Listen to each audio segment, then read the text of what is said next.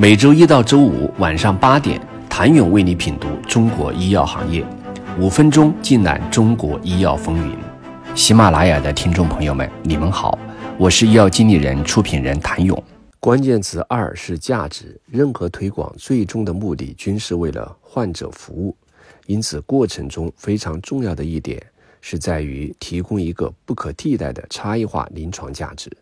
解决未被满足的需求。比如很多的患者需求不单单是要活得更久，更重要的是活得更好。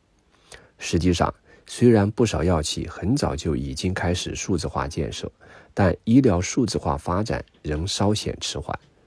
受政策法规等限制，此前已然影响到一些药企内部数字化发展，而曾经无法衡量产出比，也是内部营销人员所面临的一大痛点。围绕数字化营销来说，大部分企业可能仍处于一点零阶段。内部虽做了一定的数字化创新，要么解决内部医学知识的传播问题，要么解决医生开会问题，要么解决数据的采集或分析问题。但在过去，产品不全，对创新并未像当下如此渴望，且合规要求没那么强时，较为适用。而今时代发生变化。营销更需要迈入二点零时代，需要一个领先的平台全面打通，用统一的平台来帮助数据更好的沉淀，以及帮助管理者更好把握战略方向，帮助代表更好理解产品的优势，促进打造一个更强大的营销铁军。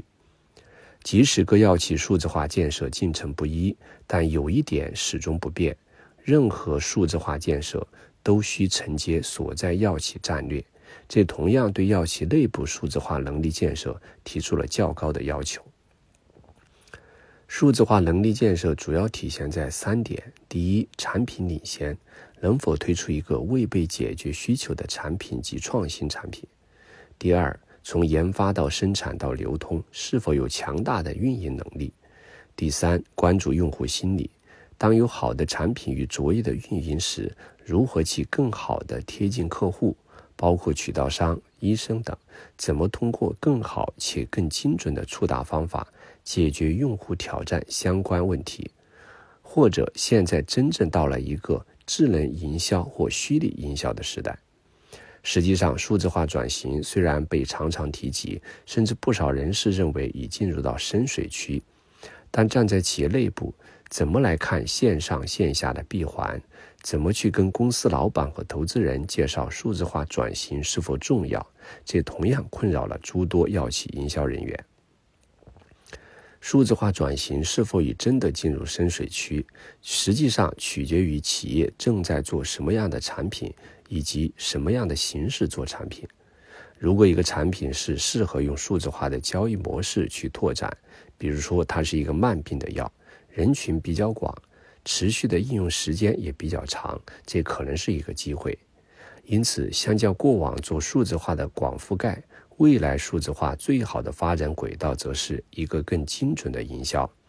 也有不少人对于数字化营销仍更为审慎，对数字化营销使用场景有所迟疑。做市场时一定会使用数字化，但如果考虑做销售，则一定是做线下。背后现实原因则是线下短平快，而线上周期会比较长，尤其是初创企业，如果投错了，可能企业就会出现现金流问题。一句话总结：营销即是需要回答通过什么样的渠道把什么传递给谁，从而想让谁干什么。这一问题，当目标客户群是医生或患者时，怎么样让数字化成效能够更好落在医生和患者身上？这仍然是药企需要持续解决的问题。谢谢您的收听。想了解更多最新鲜的行业资讯、市场动态、政策分析，请扫描二维码或添加医药经理人微信公众号“医药经理人”——医药行业的新闻与资源中心。我是谭勇，明天见。